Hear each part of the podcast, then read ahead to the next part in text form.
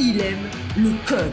Il faut que la communication soit codée, mais de façon claire et transparente. La rigidité, c'est pas pour nous. Mon nom est Francis parent et vous écoutez le Sandro Show. Mais le plus important, c'est qu'il est bélier. Fouille-moi pourquoi, j'ai envie de te parler de l'expression Fouille-moi pourquoi. L'autre jour, je suis dans une rencontre et un de nos collaborateurs français dit Mais ça vient d'où cette expression-là, fouille-moi pourquoi Parce que ça venait juste de sortir de la bouche d'une Québécoise. Et j'ai dit Très bonne question. Merci pour l'idée. Je vais parler de ça sur le Centro Show. Donc, ce que j'ai fait, je suis allé sur Google, j'ai fait mes recherches de façon très sérieuse et très exhaustive. En fait, j'ai lu comme 3-4 sites et j'ai fait next, next, next. En gros, fouille-moi, ça vient de l'expression anglaise search me. Donc, c'est un calque. Donc, on a copié l'anglais fouille-moi. Donc, on a comme adapté l'expression anglaise search me à fouille-moi. C'est de là que ça vient tout simplement.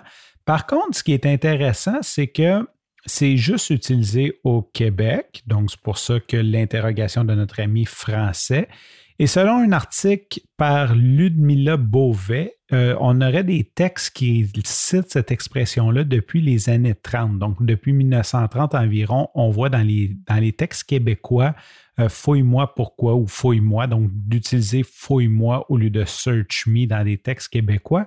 Ceci dit, dans ce même article, elle cite qu'il y avait Fouillez-moi, euh, comme, euh, comme écrit euh, en vieux français, moi, M-O-Y.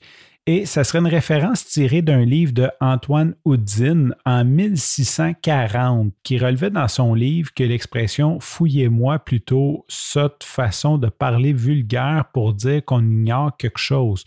Donc, cette expression existait déjà dans le langage populaire, voire le langage vulgaire français dans les années 1600. Euh, donc, on n'a rien inventé, on a juste réutilisé ça et ça a dû simplement disparaître en France. Y a-t-il des expressions comme ça que tu dis, mais d'où c'est que ça a parti? Qui c'est qui a fait ça?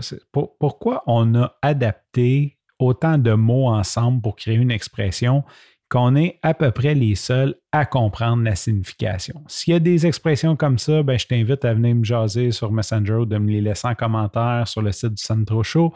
Sur ce, je te remercie pour ton écoute. Je te dis à demain et bye bye.